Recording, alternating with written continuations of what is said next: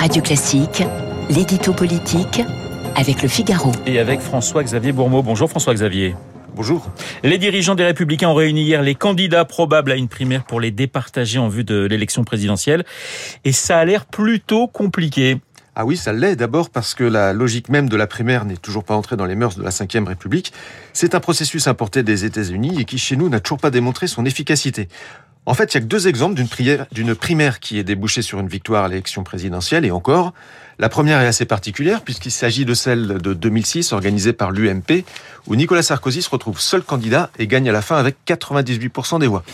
Pour la seconde, c'est celle remportée en 2011 par François Hollande.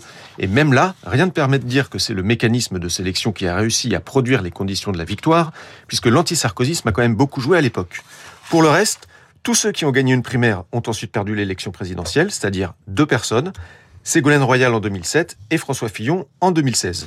Donc vous voyez que ce système est, en, est encore assez balbutiement et que le monde politique se montre très réticent, à droite comme à gauche et bien sûr dans la majorité. François-Xavier, pourquoi ce mécanisme des primaires n'arrive pas à s'imposer? Eh bien parce qu'il porte en lui une contradiction majeure. La primaire, c'est l'exact opposé de la logique de l'élection présidentielle. Présenter un candidat désigné à l'issue d'une primaire, c'est opposer une légitimité partisane à une légitimité populaire.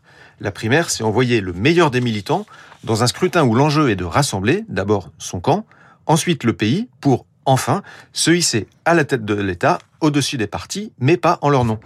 Regardez les écologistes, c'est sans doute le meilleur exemple de la logique de l'échec que la primaire porte en elle. Depuis 2006, tous les candidats désignés par les Verts se sont ramassés dès le premier tour de l'élection présidentielle. Dominique Voynet, 1,57% en 2007. À l'époque, Cécile Duflot avait été éliminée. Eva Joly, 2,31% en 2012. À l'époque, Nicolas Hulot avait été éliminé. Yannick Jadot, même pas de score en 2017 puisqu'il s'était rangé derrière Benoît Hamon. Et à l'époque, Cécile Duflot déjà avait été éliminée.